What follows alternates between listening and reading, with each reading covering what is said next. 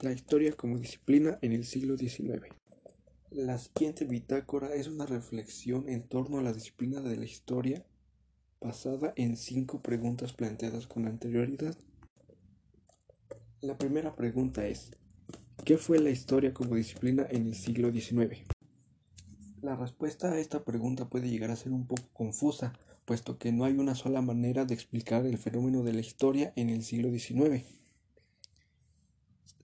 Sin embargo, voy a intentar generalizar un poco eh, pues el, el surgimiento de la historia como disciplina en este periodo.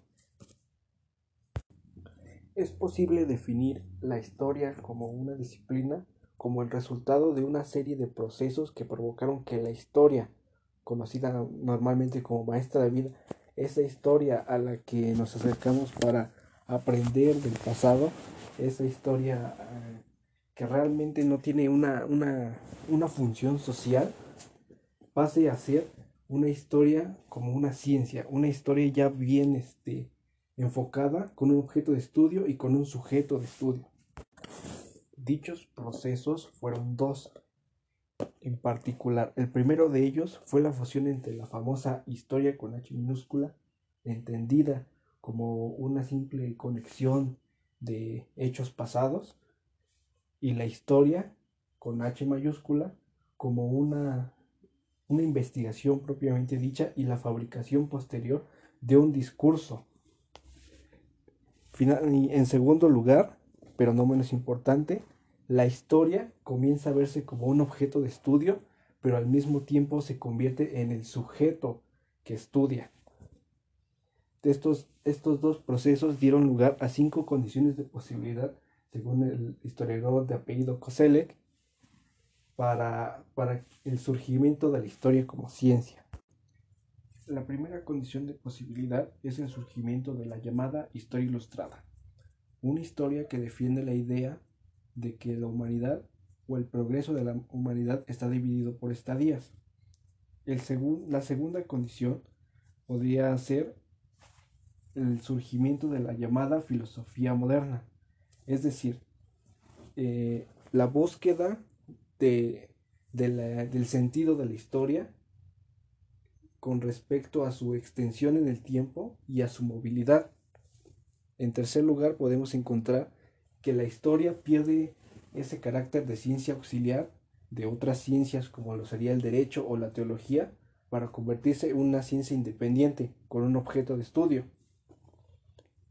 Eh, en, cuarto lugar, podemos hablar de que la historia eh, empieza, se divide a sí misma en la historia natural, que va a dar origen posterior a las ciencias naturales, la historia sacra o la historia sagrada, que va a dar origen a la especulación teológica, y finalmente la historia social, que va a dar origen a las ciencias sociales.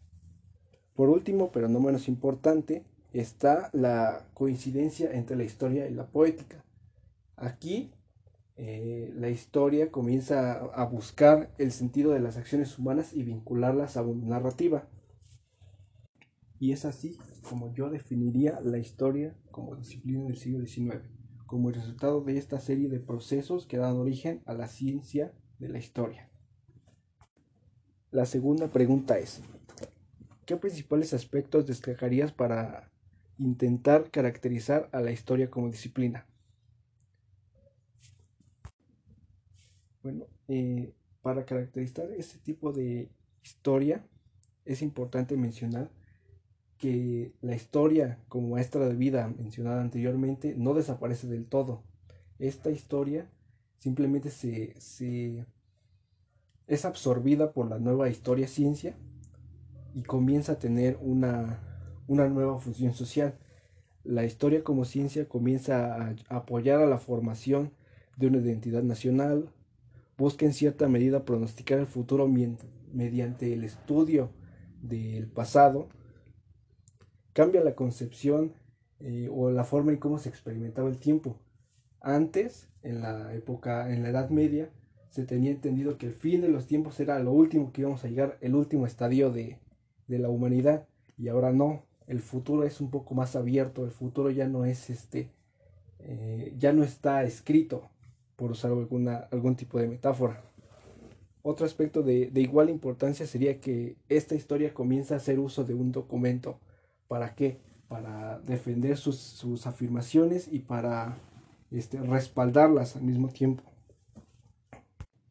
Finalmente, creo que algo que caracteriza mucho a esta historia es que, además de, del ya mencionado uso de documentos, es la crítica a la que se someten estos documentos para determinar si son adecuados para la investigación que se piensa realizar o para este, determinar su, su veracidad. La tercera pregunta es, ¿qué herramientas o preguntas historiográficas piensas que son importantes para aproximarse a la producción histórica del momento? En primer lugar, habría que preguntarse o empezar a tomar en cuenta eh, diversos conceptos que son muy importantes para varios autores de, este, de este periodo. Conceptos tales como eh, revolución, cultura, progreso, espíritu, nación, historia con H mayúscula, historia con H minúscula, eh, filosofía de la historia, sociedad, civilización, sociología, entre, otros, entre otra gama de conceptos muy importantes. También habría que preguntarse por los movimientos intelectuales suscitados antes del siglo XIX y durante el siglo XIX, sobre todo pues, eh, el caso de, la Revolución Francesa. Asimismo, habría que preguntarse o tomar en cuenta los movimientos intelectuales, las corrientes de pensamiento que se suscitaron en, lugares específicos. Tal es el caso de la escuela metódica francesa, eh, la escuela historicista alemana, el, el propio historicismo alemán, el romanticismo, entre otras. La cuarta pregunta es, ¿qué semejanzas y diferencias observas con respecto a la historia que hacemos hoy en día? A mí me gustaría mencionar tres aspectos, dos semejanzas y una diferencia. La diferencia sería que hoy en día ya no hacemos historia por un solo método. Hoy en día no buscamos un solo método que unifique todas las ciencias y que este, sea el único método para, llevar a cabo alguna investigación. Hoy en día somos un poquito más flexibles en ese sentido. Eh, en cuanto a las semejanzas, me gustaría mencionar la que es evidente y creo que es la más importante, que es el uso de los documentos. Eh, a partir del siglo XIX es cuando el uso del documento empieza a incorporarse para la realización de una investigación.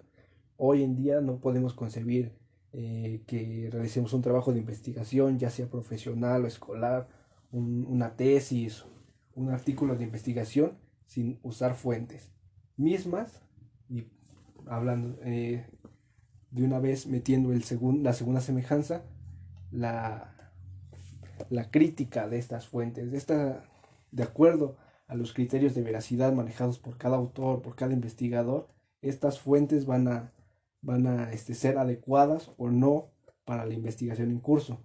Y esta sería la segunda semejanza creo que son estas dos las más importantes. Finalmente, la quinta pregunta es, ¿qué experiencias te generó leer a los historiadores del siglo XIX? Finalmente, la quinta pregunta es, ¿qué experiencias te generó leer a los historiadores del siglo XIX? Creo que la, forma más adecuada de caracterizar esta experiencia es, o esta sensación es diferente. ¿Por qué? Porque son lecturas bastante complicadas, bastante cargadas de información. Eh, son lecturas que manejan muchos conceptos, eh, mucha teoría e incluso pueden llegar a ser, con todo respeto, aburridas. Pero considero que son de, de gran importancia, pues como, es bien sabido, el siglo XIX es el siglo de la historia, porque es aquí donde se sientan las bases para una futura profesionalización de la historia, para que la historia como disciplina eh, empiece a ser impartida en las universidades, empiece a ser considerada como, como algo fundamental en la educación. Y pues nosotros somos la, el resultado de esos, de esos procesos, de esos movimientos intelectuales. Con esto concluyo mi breve bitácora de lectura y me despido. Gracias por su atención.